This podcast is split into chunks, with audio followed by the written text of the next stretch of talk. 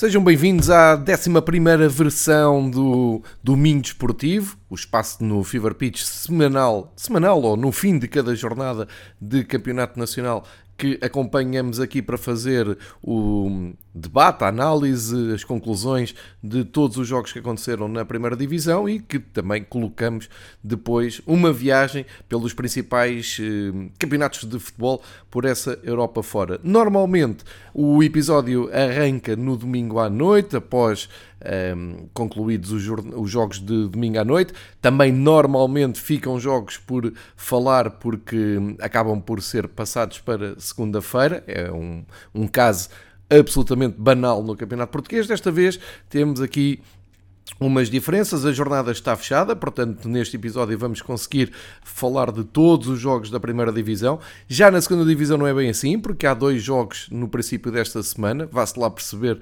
porquê e qual é a lógica de termos dois jogos da segunda divisão para fechar a jornada, mas eh, já estamos habituados a estas exceções.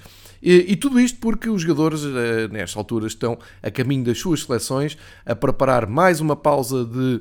Um, ehm, campeonatos para datas FIFA uh, e numa, numa reta final de apuramento para o Campeonato do Mundo do Qatar, que sensivelmente dentro de um ano arranca para uh, ser jogado em 2022. Portanto, são jogos de seleções absolutamente decisivos, não são totalmente decisivos porque ainda vamos ter mais lá para a frente a fase dos playoffs, mas fica já aqui decidida muita coisa e também iremos acompanhar lá mais para a frente esta pausa de seleções. Este é o motivo para que todos os jogos da primeira divisão em Portugal tenham acabado uh, então domingo à noite. Só que, uh, no caso do Benfica Braga, e que acaba por influenciar diretamente o autor do, deste podcast, uh, terminou perto da meia-noite, ou já para lá das 11 da noite, uma vez que estava um, a trabalhar na emissão da BTV, acabou por uh, se estender até bem depois de, da meia-noite, perto de uma da manhã, o que uh,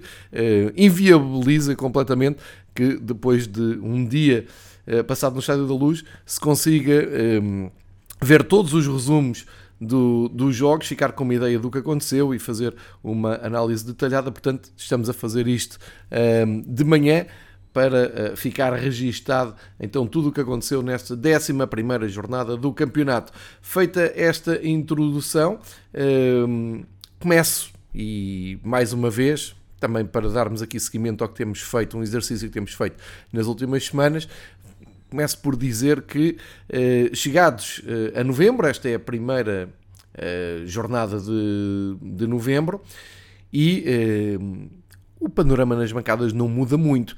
Uh, portanto, tivemos aquela altura uh, de restrição de lotação, depois passou a 100%, depois uh, começaram, começaram-se a avaliar outras questões. A verdade é que chegamos a mais uma pausa de campeonato, portanto, mais um ciclo feito, e vou partilhar aqui com vocês números de, de jogos que aconteceram sexta e sábado. Gil Vicente Aroca convenceu cerca de 1.700 adeptos a irem a Barcelos ver o jogo, são 14% da lotação do estádio de Barcelos que foram ocupados.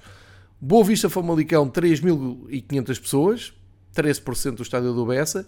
No Vizela Estoril, 2.000 pessoas, 35%. Aqui uh, noto com mais estranheza eh, porque o Vizela até vinha com uma boa porcentagem, inclusive no jogo com o Benfica esteve eh, perto da totalidade, ou, mesmo do estádio lotado, para uh, receber o Benfica e num Vizela Estoril, o Estoril que está a fazer um ótimo campeonato, uh, nem metade do, do estádio apareceu. Enfim, uh, é mais um dado a, a colocar. No Portimonense Bessade, no Algarve, 1185 pessoas para assistir ao jogo, 24% da lotação e eh, em Guimarães também muito aquém, apesar de muitos adeptos, 12.396, eh, nem metade do estádio do Vitória de Guimarães eh, esteve composto para este derby eh, domingo.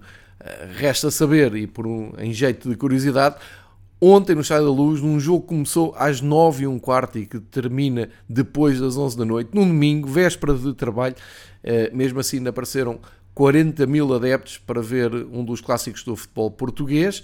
Uh, e nos outros jogos com uh, equipas candidatas ao título, o Sporting conseguiu uh, deslocar muitos adeptos à, à Mata Real, mesmo assim, pouco acima da meia casa, ou seja, 67% do, do estádio do, da capital do móvel foi preenchido.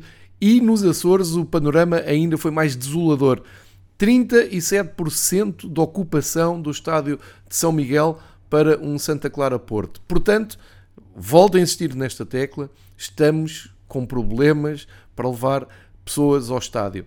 Um, já vou falar aqui do, do, da experiência mais particular e que sigo perto, que é no Estádio da Luz, para fazer aqui alguns esclarecimentos, que vi muito disparate e ouvi muito disparate ontem dito à volta de, do público e dos adeptos que foram ao Estádio da Luz, já, já passo a explicar, mas um, convinha, uh, numa altura em que já se percebeu que os clubes uh, começam a tomar decisões contra o cartão do adepto, convém começar a, a, a, perceber o que é que é preciso fazer para uh, atrair mais adeptos ao futebol. Agora, um, ehm, se me respondiam muitas vezes nas redes sociais que uh, há mais que fazer, férias, calor, praia, bom tempo, por aí fora, agora, claro, outono, frio, chuva, uh, anoitecer às 5 da tarde, portanto, isto não vai ser fácil, mas não somos nós que fazemos os podcasts e vocês que ouvem e participam e ajudam também a refletir sobre o futebol português que vamos mudar isto. Portanto, uh, fica aqui o apelo, é para quem tem responsabilidades no futebol português, olhar para estes números e fazer alguma coisa.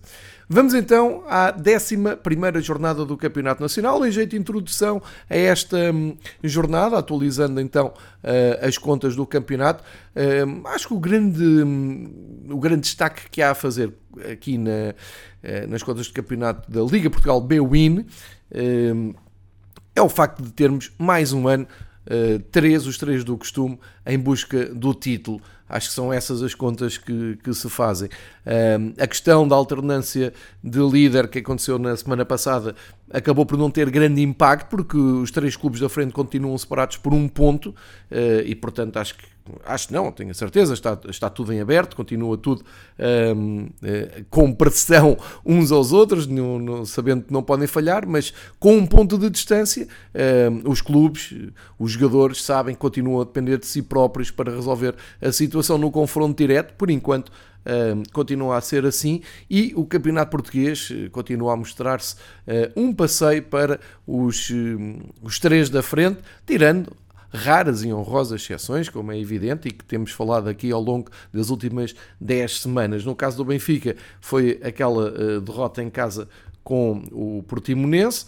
Uh, no caso de Porto e Sporting, ainda não houve derrotas, mas uh, já tiveram dois jogos que não ganharam. Podemos ver isto do ponto de vista da preparação de Porto, Sporting e Benfica um, estar mais forte. Eh, no caso do Benfica, e não servindo desculpa para mais um ponto perdido com os rivais, mas também é verdade que o Benfica começa a época um, ehm, num índice de pressão muito elevada, com mais desgaste físico e emocional, qualquer maneira está ali, colado uh, aos da frente, e no caso do Porto e Sporting, um, ehm, com fórmulas absolutamente vencedoras para uh, irem gerindo no campeonato. Isto pode dizer que realmente os três da frente estão muito fortes, mas também pode dizer que uh, do quarto lugar para baixo, uh, o fosso é assustador, sendo que o quarto lugar é do sensacional Estoril uh, e isso é, é algo que, que, merece ser destacado. Aqui o Braga será a grande exceção, realmente uh, correu mal esta, este assalto à luz. O Braga vinha com um ótimo registro com o Benfica nos últimos jogos, falou-se muito disso, falou-se do mau momento que o Benfica estava a atravessar, mas fechadas as contas da 11 jornada, fica uma nuvem negra mais para o lado de Carlos Carvalhal uh, e aqui um fogo para Jorge Jesus preparar o próximo ciclo. Ora, vamos uh, jogo a jogo, como aqui é costume, e, e, por ordem cronológica dos acontecimentos. Então começamos por Barcelos, onde o Gil Vicente recebeu o Aroca e empatou a um. O Aroca um, que não tem a visibilidade de um Estoril ou de um Portimonense, mas que tem feito um campeonato muito, muito interessante. Ou seja, o Aroca está na 11 na 12 posição e eh, soma 10 pontos, fruto de 10, duas vitórias e 4 empates, ou seja, são 6 jogos sem perder e para 5 derrotas, sendo que o Aroca veio da, da segunda divisão e está a fazer um campeonato muito estável. Foi isso mesmo que confirmou em Barcelos. Uh, Arsénio faz o gol para o Aroca muito cedo, aos 16 minutos. Resposta do Gil Vicente pelo seu ponta de lança espanhol, uma das revelações da Liga Portugal, o Fran Navarro que acabou por empatar o jogo sensivelmente a meio da partida uh, e deixa o Gil Vicente também no, na parte de cima uh, ou na parte superior da tabela, se dividirmos a tabela uh, em dois, o Gil Vicente está no oitavo lugar também num campeonato tranquilo, 13 pontos, boa época da equipa de Ricardo Soares. Ricardo Soares tem sempre assinado trabalhos muito competentes e voltou aqui a, fazê-lo. De qualquer maneira, o destaque para mais um ponto, o Aroca ganho fora, num terreno complicado. A grande surpresa desta sexta-feira, e uma das grandes surpresas desta jornada, diz ele, foi a goleada que o Famalicão foi arrancar ao estádio do Bessa. Absolutamente inesperado, eh, mas eh, muito festejado pela equipa de Ivo Vieira que também me parece que vale mais pontos que aquilo que tem mostrado uh, na tabela. Nesse sentido, o Famalicão apresentou-se no Bessa com grande dinâmica, muito apoiado, também foi possível ouvir na, na emissão da Sport TV, e um, ehm, arranca um 5-2 inesperado, como eu disse, com destaque para Banza, o jovem francês emprestado uh, pelo lance ao Famalicão, faz mais dois golos, outra das boas revelações deste campeonato, deste avançado uh, francês.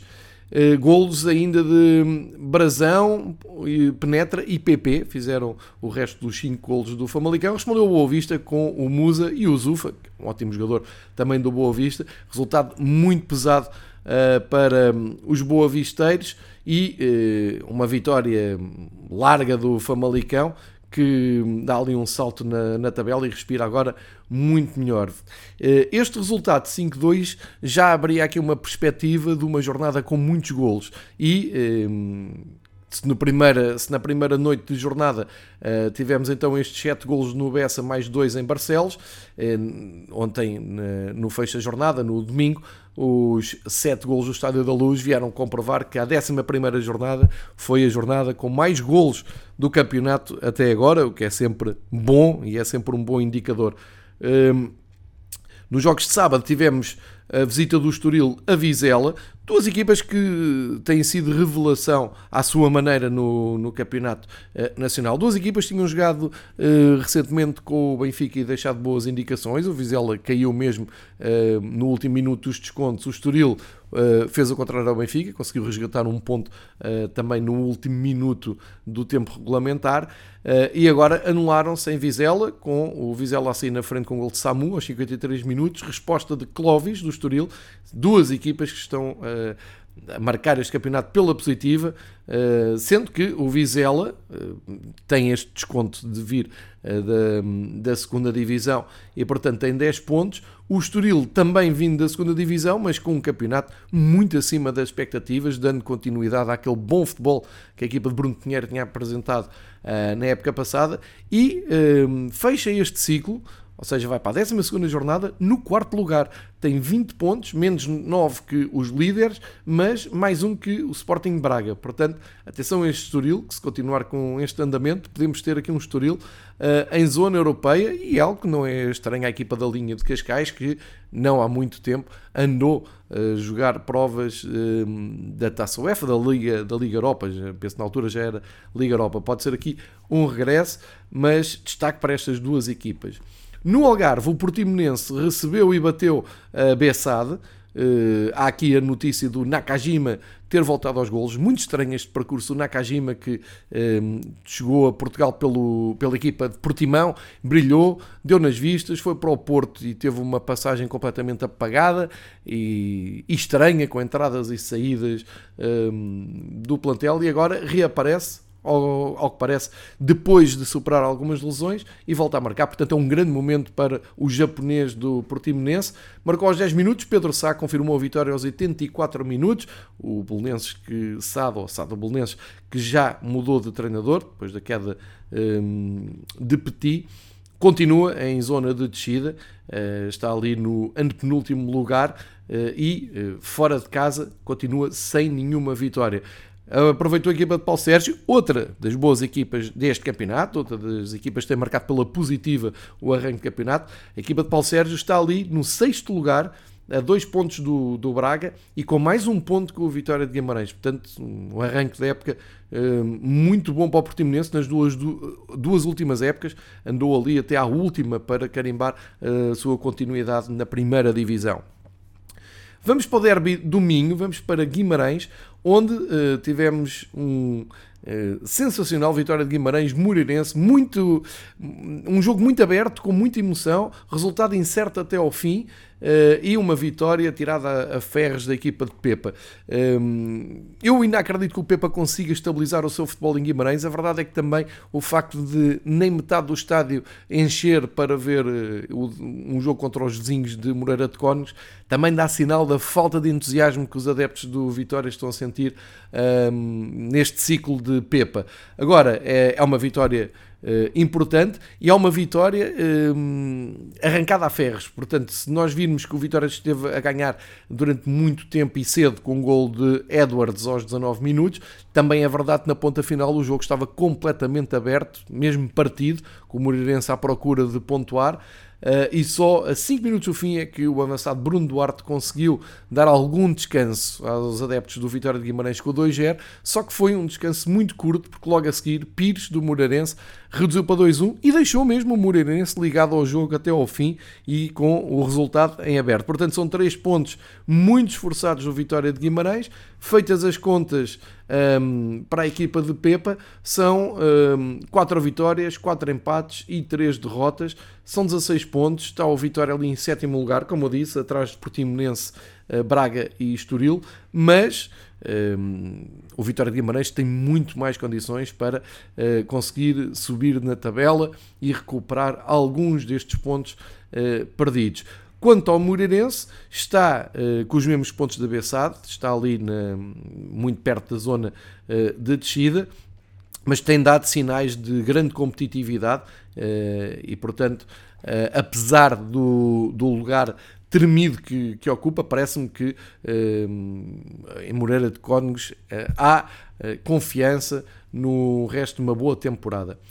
Vamos então para os jogos de, deste domingo. Mais um jogo cheio de golos. Uh, espetacular partida do Tondela com o Marítimo, uh, com um dado um, curioso. Três grandes penalidades apontadas para o lado do Tondela, uma ou outra assim mais discutida, pelo menos uma foi muito discutida pelos jogadores do Marítimo. E chamado a bater os, as grandes penalidades foi o mesmo jogador, João Pedro, uma figura do Tondela, talvez o, o jogador mais emblemático da equipa de Pacaés Teran, marcou os três penaltis aos 15, aos 19 e aos 43 minutos e um, acabou por igualar um recorde que vinha, imagine-se, desde 1994 no Campeonato Português, que não havia um jogador a bater três penaltis, realmente não é uma coisa que aconteça todos os dias, e um, igualou um recorde que é do Jokanovic, para, para aqueles uh, da geração mais antiga que se lembram na altura em que Marítimo, Nacional, União uh, passavam pela primeira divisão. Este Jokanovic era um jogador uh, absolutamente emblemático das equipas de, das ilhas e que fez um hat-trick de penaltis contra o Salgueiros em 94, na altura o Salgueiros a marcar, foi um jogo que acabou 3-1, o gol do Salgueiros foi marcado também por Sapinto, dispensar apresentações, uh, e o João Pedro acabou por empatar e despertar esse recorde que estava perdido no futebol português. A vitória do Tondela acaba por ser justa, se bem que o Marítimo uh, teve forças para andar sempre atrás do resultado. O Mateus empatou aos 74 minutos, o inevitável Alipur faz aos 90 minutos o 3-2, ainda havia muito tempo a jogar, havia quase mais 10 minutos e o Marítimo fez de tudo para chegar ao 3-3 e levar um ponto de Tondela. O Marítimo muito apoiado em Tondela, é sempre bom uh, ver adeptos da, da Ilha da Madeira um, eh, atrás da, da, equipa. Aliás, isso mesmo um, eh, referiu o, o Velásquez, o treinador do Marítimo, e também o Edgar Costa, o capitão de equipa, na flash interview agradecendo aos adeptos do Marítimo, mas não foi uh, o suficiente para garantir pontos em Tondela, porque eh, depois aos 98 minutos apareceu Pedro Augusto a fazer o 4-2, dando três valiosos pontos ao Tondela e deixando o Marítimo numa situação muito delicada. Portanto, nesta altura, um, ehm, o Tondela está em nono lugar, confortável na tabela, soma já quatro vitórias no campeonato, é bom para uma equipa que uh, tem sempre como meta uh, resistir na primeira divisão. Soma uh, 12 pontos, 11 pontos e, e são 12 pontos, assim é que é. Desculpem a, a hesitação, mas estava a ver uh, na tabela, estão aqui muitas equipas com 11, muitas não, são, estão duas equipas com 11 e uma com 12, é o tom delas, está em nono e é muito importante para a equipa de Pacaé Taran nestes jogos pontuar e ganhar em casa, uh, ganhando aqui uma margem para jornadas mais complicadas. Do lado do Marítimo, Tivemos aqui uma mudança histórica, o regresso de Rui Fontes, 24 anos depois à presidência uh, do Marítimo. Uh, eu consigo adivinhar que Rui Fontes queira mudar algo na, na, equipa, e quando falamos em mudar algo numa equipa que está no penúltimo lugar com 7 pontos e apenas com uma vitória em 11 jogos, consegue-se adivinhar que Velásquez, o espanhol que chegou no princípio do, deste ano, deste ano 2021, uh, eh, ao Marítimo, e para salvar o Marítimo, diga-se de passagem, no ano passado, um, talvez haja a tentação da parte do novo presidente ir buscar uma nova equipa técnica e estamos num período propício a isso, que é uma paragem para uh, jogos da seleção. Vamos ver se há mudança ou não, porque as outras equipas que lutam uh, com o Marítimo e que estão em zonas de descida, o Santa Clara já mudou o técnico, é por, por via do, do, do convite que Daniel Ramos teve para, para sair. Uh, portanto, não foi um despedimento, mas no Belenenses sim, já que o Petit eh, e, portanto, consigo imaginar que os próximos dias haja ali mudanças para uh, o Marítimo. Do, do, meu ponto de vista, portanto, isto aqui muito pessoalmente, acho que o Velasquez é um treinador competente uh, e que o Marítimo não vai arranjar uma equipa técnica muito melhor, mas isto, claro, fala quem uh, tem só a experiência de ver, não sei como é que estão as coisas do Marítimo, e a verdade é que ao dia 2 não se fala ainda em troca de treinador. Mas fica esta nota do Tondela Marítimo, então, esses seis golos em Tondela também a contribuírem para, um, para, para o tal recorde de golos deste campeonato na jornada 11. Eh, depois entram em campo então os três favoritos e a verdade é que não há muito a dizer, porque o, o Porto vai, a, eh, vai aos Açores jogar com Santa Clara. Qual era o contexto? Eh, foi uma passagem recente do Porto pelo mesmo estádio, contra o Santa Clara, já com o Santa Clara com uma equipa técnica nova e perdeu para a taça da Liga. Porquê é que teve destaque essa derrota? Porque Sérgio Conceição eh, disse que apesar de mudar a equipa, queria muito dedicar um troféu que o Porto nunca ganhou ao seu presidente e caíram com estrondo, eh, mas olhando para a equipa que o Porto apresentou, isto nem é uma questão eh, opinativa, é factual. O Porto mudou muito a equipa faltam as dinâmicas, faltam aquelas rotinas, nunca é tão forte como a equipa que joga habitualmente, e isso eh, fica à prova neste, um, nesta tarde do domingo, onde o Porto passou à vontade. Eu não vou dizer que foi um passeio. O Sérgio Oliveira marcou muito perto do intervalo e logo na, no arranque da segunda parte, o Luís Dias praticamente uh, resolveu o jogo uh, e o mesmo Luís Dias uh, sentenciou com 3-0 vontade, um resultado à vontade do Porto no, no terreno do Santa Clara. Luís Dias, a grande figura deste Porto, sem dúvida nenhuma, já se fala que ao valor desportivo que está a acrescentar ao Porto, começa-se a adivinhar também um valor financeiro numa saída para um campeonato melhor, que eh, claramente o colombiano eh, justifica, e a verdade é que o Porto continua a um, conseguir ganhar com eh, à vontade os seus jogos, à semelhança do que aconteceu na semana passada no derby do Porto, um, e portanto aqui a diferença também é grande. Isto colocou pressão no Sporting, ainda mais pressão no Benfica, mas o Sporting respondeu também ao seu estilo a equipa de Ruben Amorim arranjou uma fórmula vencedora para o Campeonato Nacional. Não há nada a dizer quanto a isto. Se as coisas não vão uh, de bola uh, corrida, se as coisas não correm tão bem de bola corrida, o Sporting tem sempre as bolas paradas. Já é um cunho da equipa, já é algo uh, que até o Jorge Simão se referiu a isso. Já sabe que mais canto menos canto o Sporting vai marcar, se não for o Coates, o Coates desvia e vai outro jogador e faz o gol, e mesmo assim, sabendo do poderio que o Sporting tem e da, desta fórmula que o Sporting tem nas bolas paradas, é impossível de parar. Isto foram palavras do Jorge Simão, e é verdade porque há um padrão aqui no jogo do Sporting, e, e, acho que acertou em cheio o Ruben Amorim porque é uma fórmula vencedora. O Sporting está com uh, um andamento de passeio, apesar de não serem resultados volumosos, apesar de não serem, uh, não resolverem os jogos se calhar tão depressa como os seus adeptos gostavam. A verdade é que também dá para perceber que o Sporting raras vezes está exposto a grandes surpresas no, nos jogos do campeonato. São com um ótimo andamento, uh, como eu disse aqui, na jornada 1 é o campeão nacional, é preciso contar com o Sporting e continuam a justificar o favoritismo, porque partem como campeões e têm justificado essa condição. Gol de Gonçalo Inácio, como eu disse, aos 48 minutos, antes que as coisas pudessem complicar para os lados do Sporting, tem sido muitas vezes assim, e depois perto dos 70 minutos. Pedro Gonçalves também, o Pote, o jogador que uh, passou ali por uma lesão, mas está completamente recuperado e voltou aos gols, o melhor marcador de, do, da época passada, uh, a carimbar a, a, vitória num terreno difícil, na Mata Real nunca é fácil, mas não dá ali grande margem para dúvidas, ou seja, nos dois jogos de hum, candidatos ao título, temos um total de 5-0 para as equipas uh, favoritas, portanto, nem emoção chegou a haver uh, tanto em São Miguel como em Passos Ferreira. E se uh, os adeptos do futebol em Portugal estavam a contar com um fecho de jornada emocionante, com muitas peripécias no Benfica Braga, um clássico do futebol português, a verdade é que as coisas só duraram ali até ao minuto eu vou dizer minuto 12 porque é o minuto em que o Ricardo Horta faz uh, um empate, mas uh, na verdade, a partir da meia hora percebeu-se que o Benfica iria tomar conta do jogo. Uh, nunca se tinha sentido que podia ser uma noite goleada, mas rapidamente se caminhou para um resultado histórico do Benfica.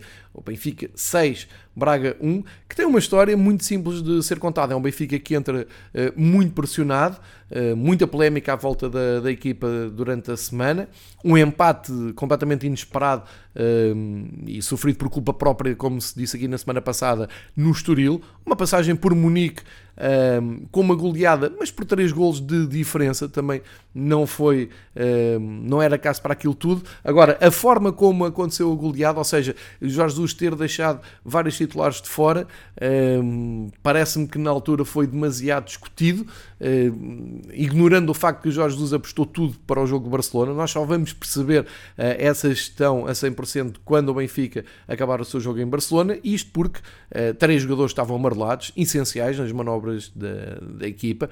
Estou a falar do Weigl, do Otamendi e do Rafa. Uh, Jorge Jesus não quis arriscar e ao mesmo tempo poupou esses jogadores, uh, nomeadamente Weigl e Rafa, para o jogo com o Braga e o resultado está à vista porque um, no, no e, e, juntar aqui o Darwin também não foi a jogo uh, de início em Munique e do outro lado, o Carlos Carvalhal tinha dito no, após o seu jogo na quinta-feira na Liga Europa que sentia que a equipa estava no vermelho, ou seja, sentia que a equipa já estava uh, a esticar muito a nível físico. Uh, mas que ia manter assim, porque a seguir havia, haveria uma pausa e uh, são mais os benefícios que uma equipa tira mantendo um, o 11, mantendo as dinâmicas, do que propriamente sofrer com o desgaste físico. Foi um erro de cálculo, Carlos Carvalhal disse várias vezes após o jogo que o erro de cálculo foi dele, eh, que faltou energia, houve ali uma falha de hum, frescura física a determinada altura uh, e também houve um erro de cálculo, há que diz ele, da, da, parte de Carvalhal que olhou para o Benfica com moral, porque tinha ganho os últimos jogos ao Benfica, inclusive ao Benfica de Jorge Jesus, e penso que houve ali um otimismo absolutamente justificado e que quis uh, levar até ao fim. De qualquer maneira, é um Braga com três alterações no 11, não é um Braga igual ao que jogou na, na quinta-feira.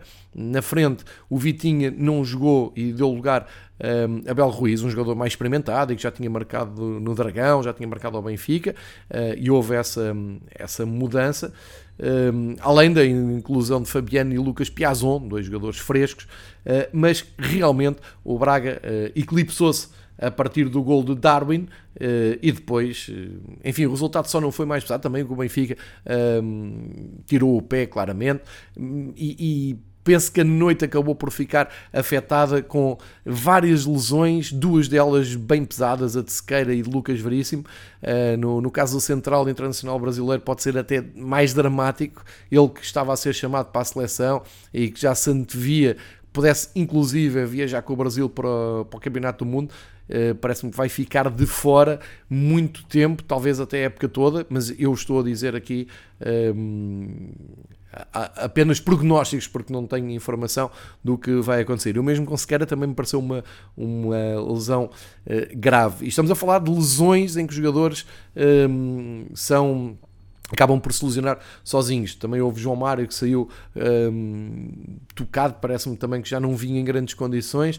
Enfim, por um lado, uh, bom, como disse Carvalhal, a pausa para, para, para as seleções e para poder trabalhar e recuperar alguns jogadores e também se perceber a gravidade destas lesões. E na parte do Benfica também. Eh, a pausa é bem-vinda porque Jorge Jesus eh, provavelmente teria eh, vontade de jogar já a seguir sobre uma goleada moralizadora.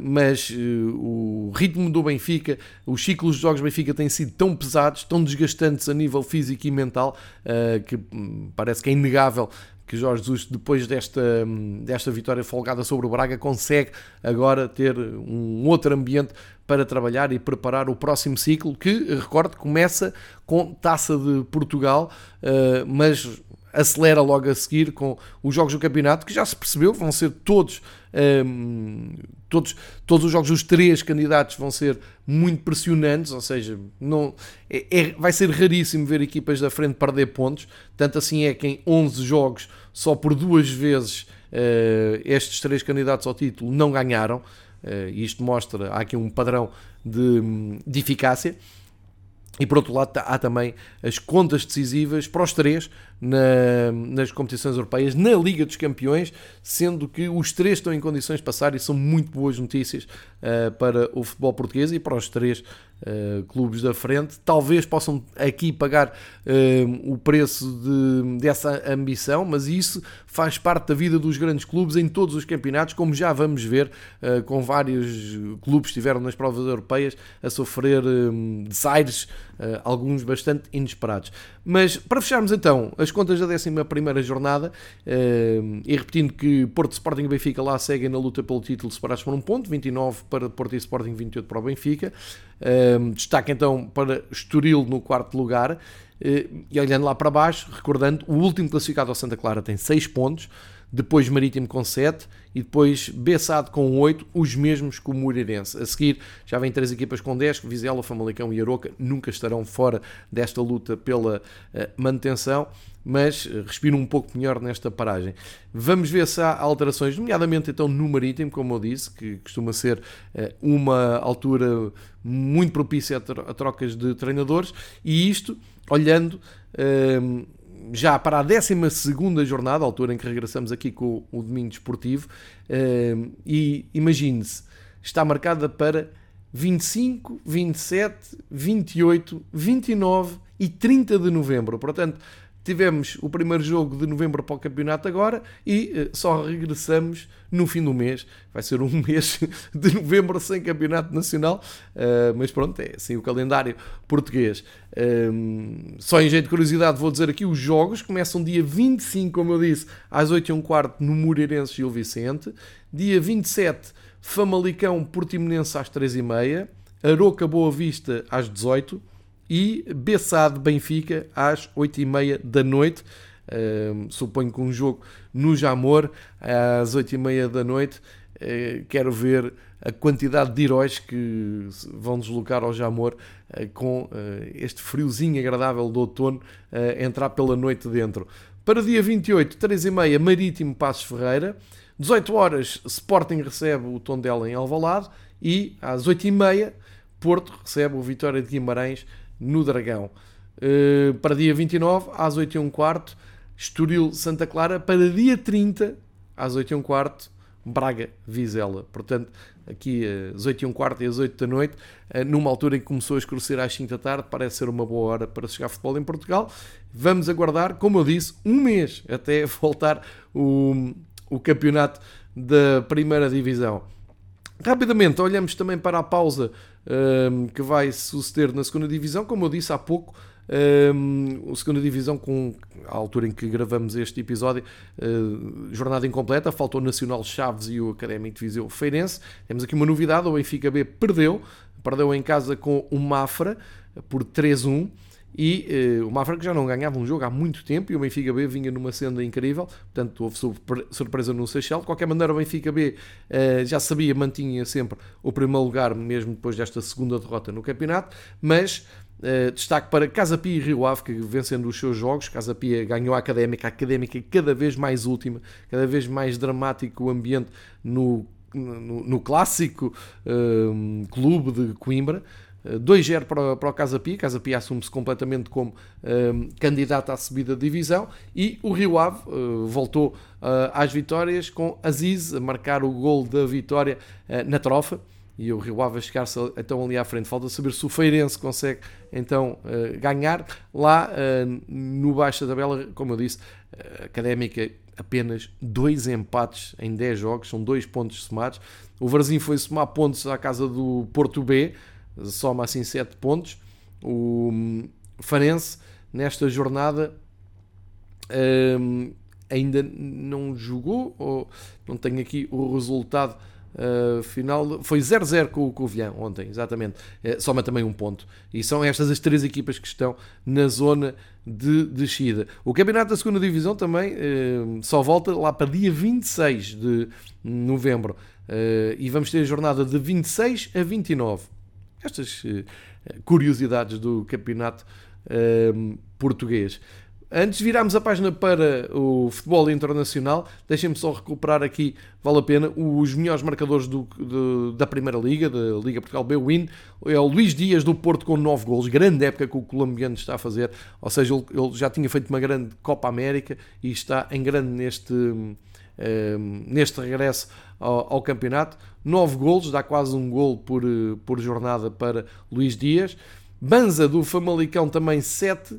Taremi do Porto 7. Fran Navarro do Gil Vicente 6 golos. E uh, agora marcaram ontem Darwin Nunes e uh, Ricardo Horti levam 5 golos. São estes os melhores marcadores da primeira divisão. Em jeito de. Ehm, em jeito de curiosidade, dizer que na segunda divisão o melhor marcador é do Casa Pia, é o Jota Silva, tem 8 golos, mais um que é Henrique Araújo do Benfica B e Diogo Pinto do Estrela da Amadora. Fechamos então hum, as contas dos campeonatos nacionais, já sabem, agora só lá para o fim do mês é que voltamos a ter futebol uh, e começamos então a nossa viagem pelos campeonatos internacionais. Começamos hoje a primeira paragem em Itália. Vamos começar em Itália para uh, fazer aqui um destaque negativo. Um treinador português, Mourinho, está com muitas dificuldades e continua a disparar em todos os sentidos na Roma. Uh, depois de não ter ganho nenhum jogo ao Bodo Glind, voltou a jogar para o campeonato, foi a Veneza. Imagens espetaculares das redes sociais da Roma, com a equipa da Roma nos canais de Veneza um, ehm, a chegar uh, perto do estádio, num, enfim, num ambiente muito característico de Veneza. Uh, mas a verdade é que toda essa beleza e todas essas curiosidades passaram para segundo plano quando, no jogo, um grande jogo de futebol, o Veneza conseguiu mesmo superiorizar-se uh, e chegar à terceira vitória no campeonato. O Veneza que subiu este ano divisão. Aliás, a Roma já não perdia há muitos anos contra uma equipa uh, acabada de subir à Série A. E aconteceu, então, ao princípio da tarde de domingo, o os golos do jogo foi muito cedo pelo Caldará da, da, do Veneza. Depois no intervalo, o, a Roma já estava a ganhar por 2-1. O Shomurodov e o Abraham deram a volta ao resultado. Parecia que a Roma ia partir então para uma segunda parte mais de acordo com o seu favoritismo, mas hum, Aramu de grande penalidade e Okereke aos 74 minutos voltaram a dar a volta no resultado e grande vitória da Veneza sobre o Roma, uma das surpresas no campeonato. E como eu disse, terceira vitória para o Veneza e a Roma uh, soma a quinta derrota no campeonato, soma-se um empate, quer dizer que tem tantos jogos não ganhos como ganhos, são seis vitórias, uh, eh, 19 pontos. Roma fica ali no sexto lugar, mesmo assim, uh, apenas a dois dos rivais da Lazio. Uh, mas prevê-se aqui um campeonato muito difícil para Mourinho. Quando eu disse dispara em todas as seleções, um, as direções, desculpem, tem muito a ver com o facto de uh, Mourinho no fim dizer que o plantel nem sequer é melhor que o do ano passado, que jogadores como o Juan Jesus e o Pérez fazem uh, davam jeito nesta altura. Recordar que na Noruega, depois da derrota, o Mourinho deixou entender que não voltava a pôr aqueles jogadores uh, para depois não lhe perguntarem porque é que jogam sempre os mesmos. Enfim, não estão nada fáceis as coisas em Roma. Um, o outro grande jogo da, da, jornada, ou o grande jogo da jornada, era o derby sempre apaixonante de Milão. Milan a receber o Inter. Uh, o Milan aqui com o propósito de manter uh, a perseguição ao Nápoles, manter ali o ou, ou por outra, de manter a liderança na, na Série A com o Nápoles, uh, mas acabou por ser uh, apanhado pela equipa napolitana porque o derby acabou empatado 1-1. Uh, primeiro, o Salanoglu marcou de penalti, futebol tem destas coisas, o Salanoglu turco marcou pelo Inter, a equipa que tinha representado até este ano, o Milan.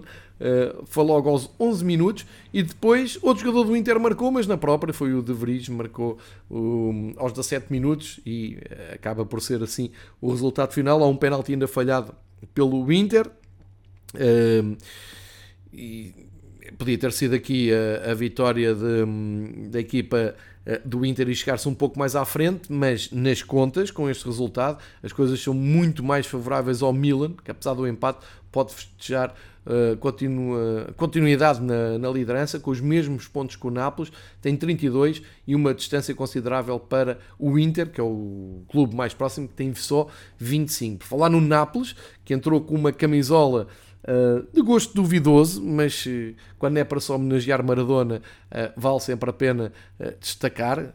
ali a cara estampada de Maradona na parte da frente da camisola napolitana. Parece que os familiares de Maradona não apreciaram muito este tributo.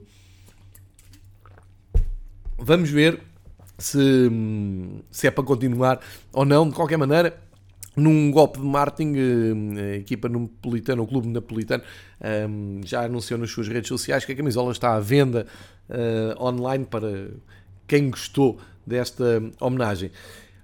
O que interessa é que o Nápoles não consegue vencer o sensacional Elas Verona, apesar de uh, terem, terem havido golos muito cedo. Ou seja, eh, Giovanni Simeone continua imparável, fez mais um gol pelo Elas Verona. O filho do técnico do Atlético Madrid está imparável, grande época que está a fazer pela equipa de Verona. Marcou aos 13 minutos e Di Lorenzo respondeu aos 18 com um, um, empate que se manteve até ao fim. E, portanto, o Nápoles tinha aqui uma grande oportunidade de ir para esta paragem de seleções uh, com dois pontos de vantagem sobre o Milan, mas eh, ao empatar deixa tudo igual na frente, com os tais 32 pontos.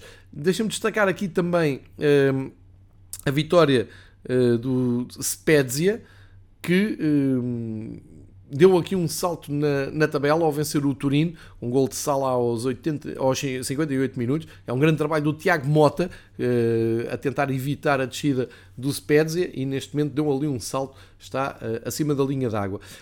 Equipas que estão uh, em, com grandes dificuldades, o Cagliari que fez um bom jogo com a Atalanta, mas perdeu. Uh, João Pedro Galvão voltou a marcar pelo Cagliari, é uma das grandes figuras. Ele já passou, como se lembram, por Portugal, nomeadamente pelo Estoril. O avançado brasileiro fez um gol, mas uh, a Atalanta, claro, respondeu com Pasalic e uh, Zapata, garantindo os três pontos no terreno do último classificado. A Salernitana, aqui sem grande surpresa, mantém-se no penúltimo lugar, perdeu sem sem história, não é na capital, com, com o Alásio. Immobile, Pedro e Luís Alberto fizeram os golos da Lazio numa vitória normal. E um, chama a atenção aqui para as equipas de Génova. O, a Sampdoria, perdendo com o Bolonha em casa por 2-1, uh, aciona ali os alarmes uh, na, na, na, equipa da, da Sampdoria. Tem os mesmos pontos dos rivais Génova. Uh, acontece é que o Génova já uh, anunciou mudança de, de, equipa técnica, já uh, é sabido que na próxima jornada vão contar com Shevchenko, o ex-selecionador da Ucrânia, chega a Génova para tentar tirar o Génova destes lugares de aperto. Aliás, já no ano passado tivemos um pouco esta, hum, esta ideia de, dos dois clubes de, de Génova com muitas dificuldades em ficar na primeira divisão. Nesta jornada, o Génova foi ao terreno do Empoli e não foi além do empate 2-2. Aliás, conseguiu um empate muito perto do fim com Bianchi a fazer então esses, esses 2-2. Uh, o Empoli que uh, está a fazer um campeonato bem mais digno, na meio da tabela, 11 em primeiro lugar, 16 pontos. Vale, vale a pena ainda falar da Juventus que está a fazer um campeonato muito estranho, ou seja, em 12 jogos só tem 5 vitórias, uma delas foi conquistada um, contra a Fiorentina, um clássico do futebol italiano, mas com o gol a aparecer aos 91 minutos, foi o colombiano Quadrado a fazer o, gol salvador da Juventus, porque senão lá tinham ido mais dois pontos um, perdidos, e a Fiorentina foi uh, uh, alcançada agora pelos Juventus com uh, esta derrota. Ou seja, a Juventus está no oitavo lugar com os mesmos pontos do Bolonha, da Fiorentina e a um da Roma. E se dissemos que a Roma estava a fazer um arranque uh, decepcionante, o que dizer então uh, da Juventus? Uh, termino ainda com uma um, referência ao avançado que estava no uh, Portimonense, o português Beto, que mais uma vez contribuiu para pontos no Odinese, deu 3 pontos ao Odinese que ganhou 3-2 ao Sassuolo e foi Beto que fez o gol da vitória aos 52 minutos. Portanto, continuamos a ter um campeonato italiano muito interessante e emocionante. Na frente, Nápoles e Milan, uh, apesar de não terem ganho os seus jogos, mantêm-se firmes na frente. Vamos aqui para o campeonato espanhol. Ontem uh, tivemos emoções até ao fim, seis golos no Valência Atlético Madrid.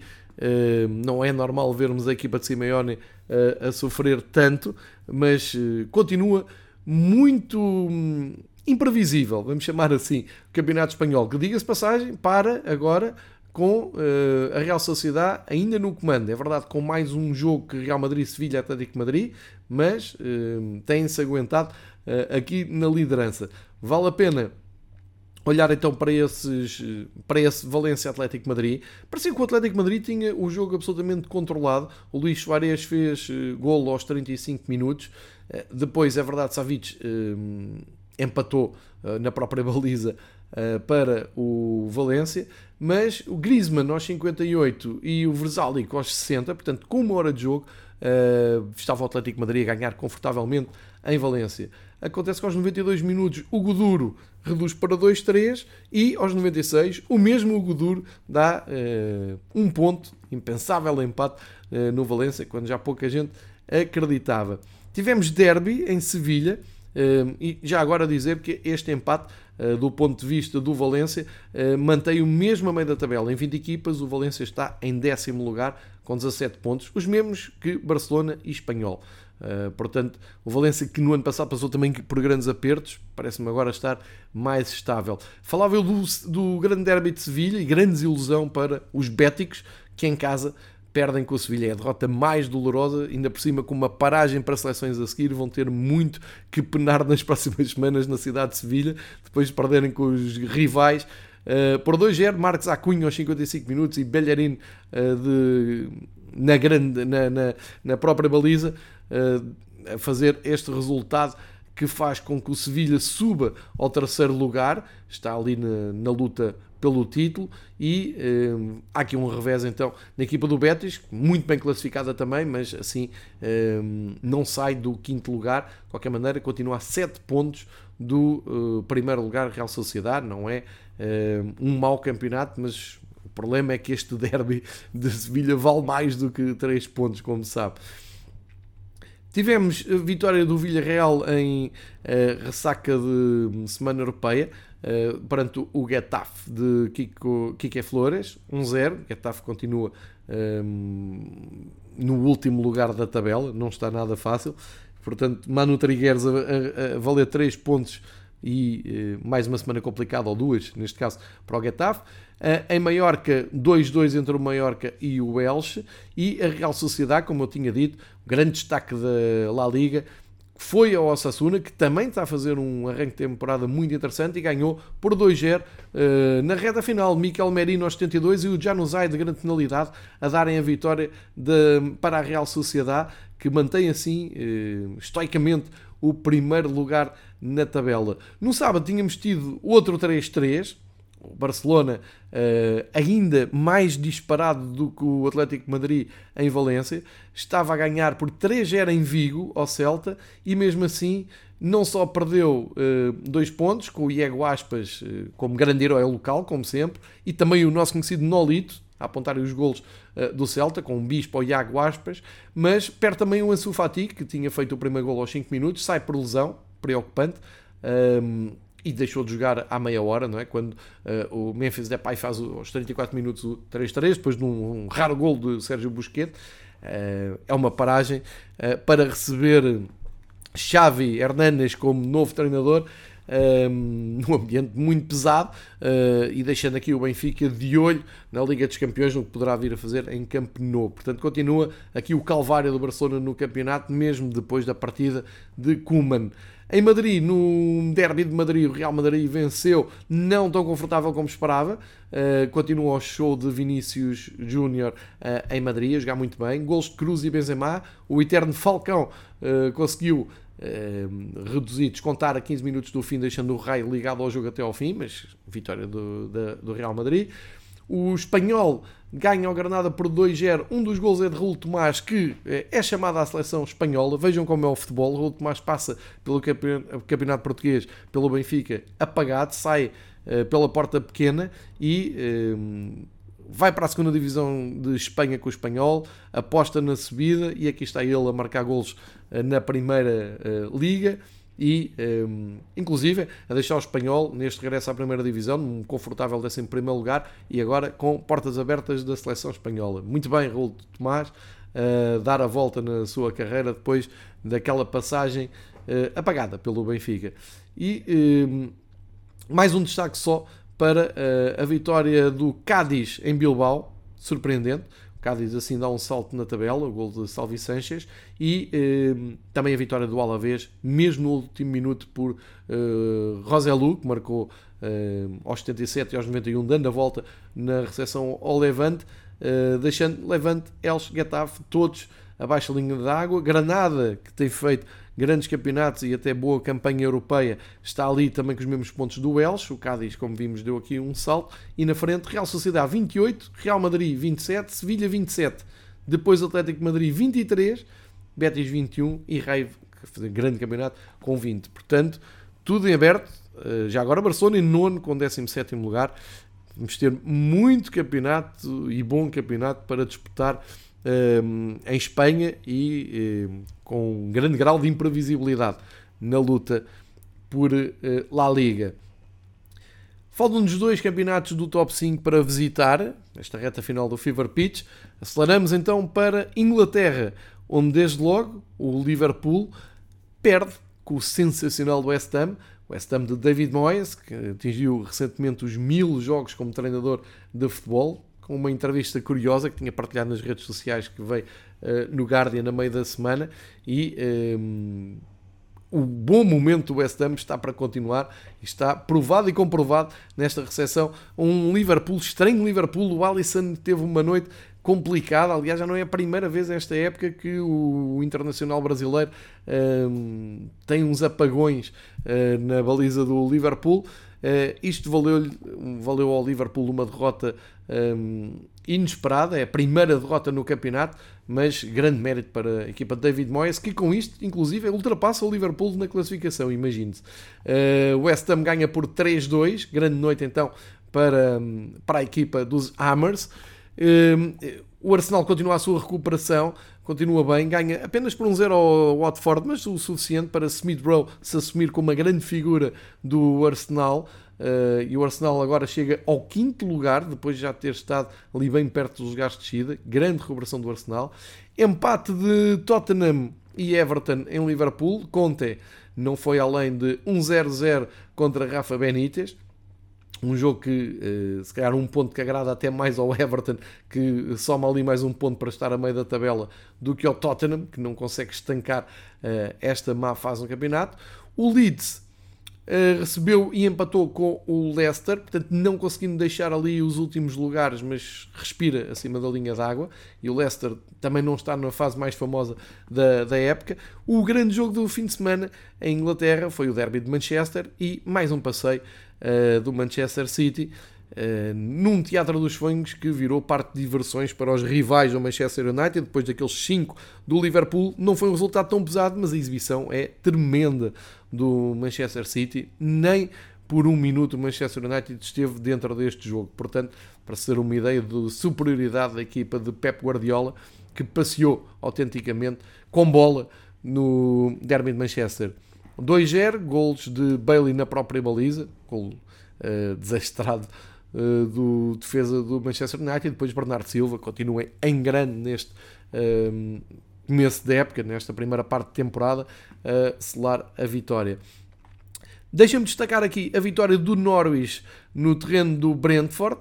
Uh, o Brentford agora está em queda depois de um começo surpreendente, mas uh, a vitória do Norwich, construída logo nos primeiros minutos, o Norman e o Eterno Pukki fizeram os gols, descontou o Henry aos 60 mas isto foi o último jogo do Farc pelo Norwich, o alemão que estava à frente do Norwich há 4 anos.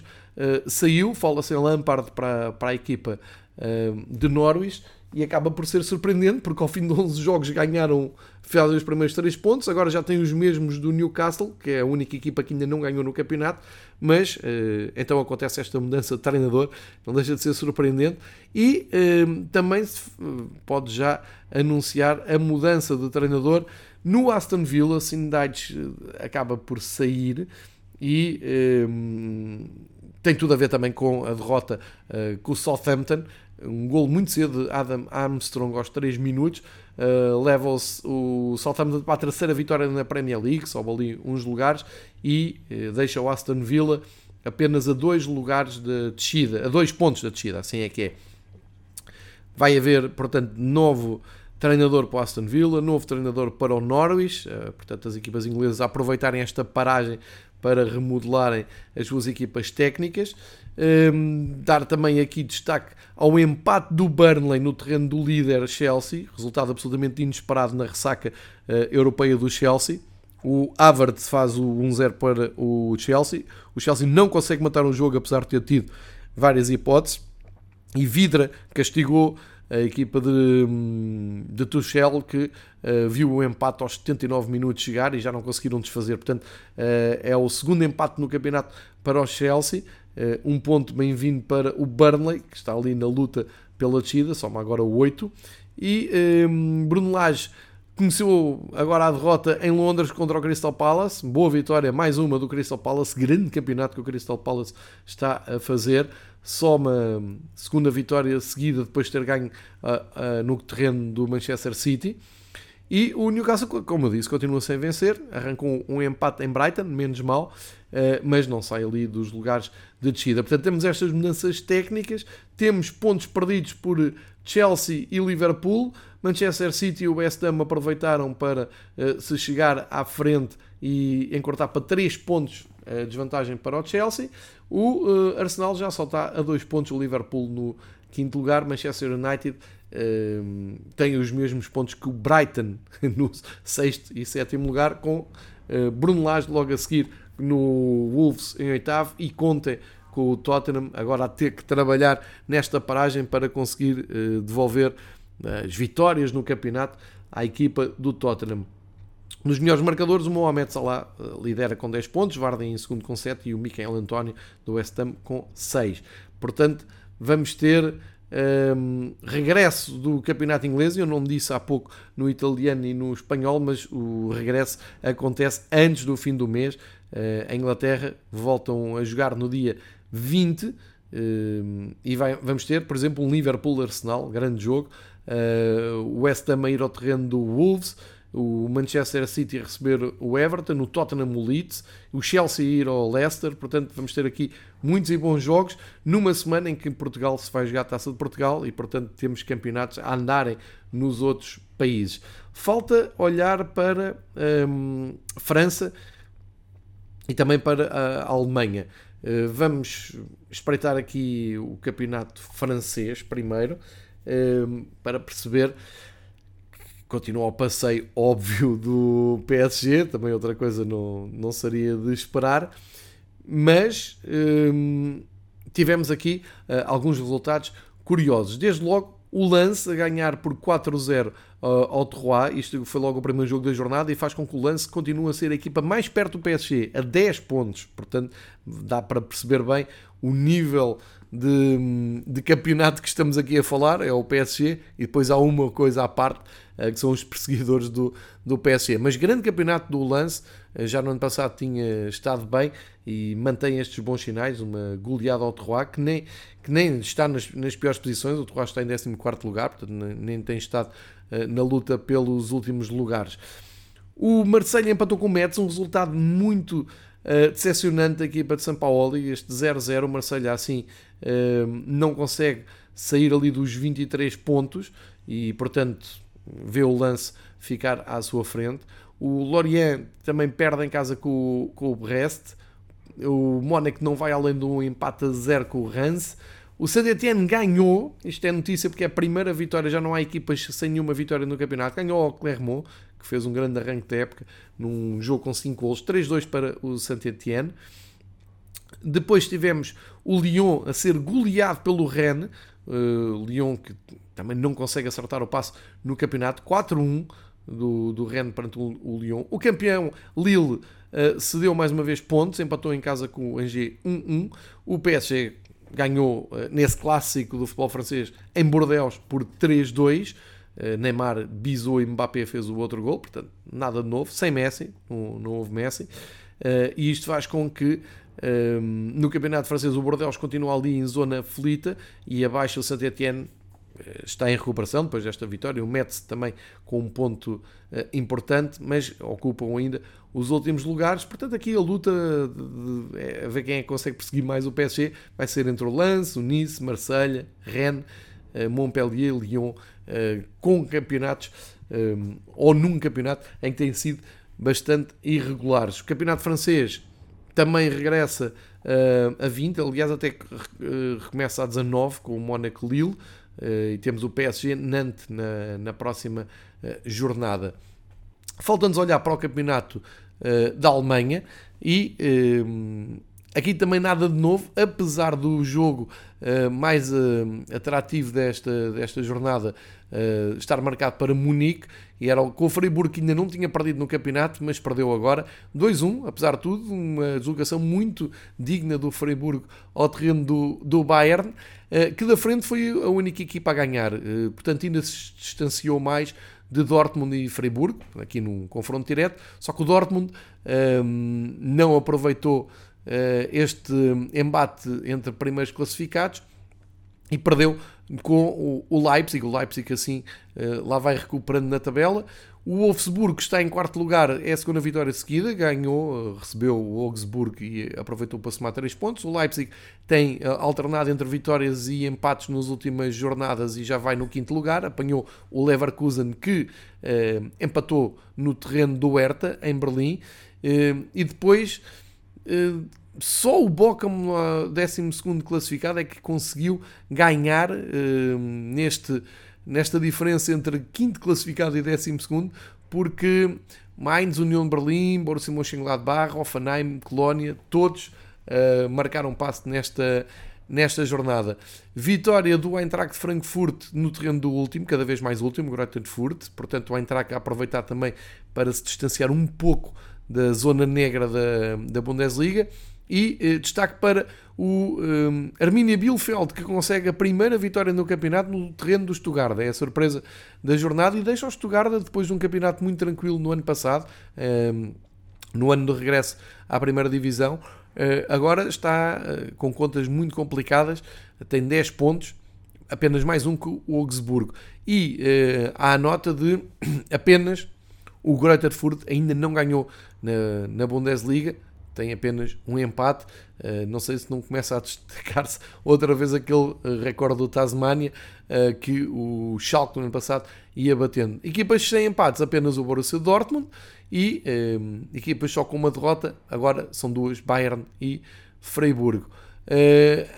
o campeonato alemão tem como melhor marcador, obviamente, o Lewandowski com 13 golos. O Haaland, que tem estado agora de fora por lesão, continua a segundo com 9. Uh, eh, olhando para a 12 jornada, tal como nos outros campeonatos, a Alemanha regressa a 19, com o Bayern de Munique a, ir ao terreno do Augsburgo e o Dortmund a receber uh, o Stuttgart. São os próximos jogos, como eu disse, uma semana antes do regresso do campeonato português. Este, estas são as contas da, da, do top 5 de campeonatos europeus. Uh, é o resumo que se faz de, desta jornada antes da paragem então para as seleções. Uh, como sempre, espreitamos ainda no fim uh, o campeonato holandês, porque teve aqui um resultado absolutamente inesperado. O Ajax, na recepção ao Go Ahead Eagles, não foi além do empate a zero e faz com que o PSV atinja os 27 pontos do Ajax neste fim de ciclo, Uh, nesta paragem agora para datas FIFA, ficam Ajax e PSV com os mesmos 27 pontos, deixando o campeonato holandês um, ehm, completamente em aberto. E a notícia também é que o Feyenoord, ganhando ao AZ Alkmaar, fica só a dois pontos de, da dupla da frente. O PSV uh, eh, tinha ganho no terreno do Fortuna, em Citarde, por 4-1, uh, eh, e portanto temos um campeonato muito aberto uh, na Holanda, um campeonato que tem ganho eh, mais dimensão e mais destaque, eh, muito pela, por culpa das boas atuações do Ajax nas provas da, da UEFA. Ora, o Fever Pitch, versão domingo esportivo, fica por aqui.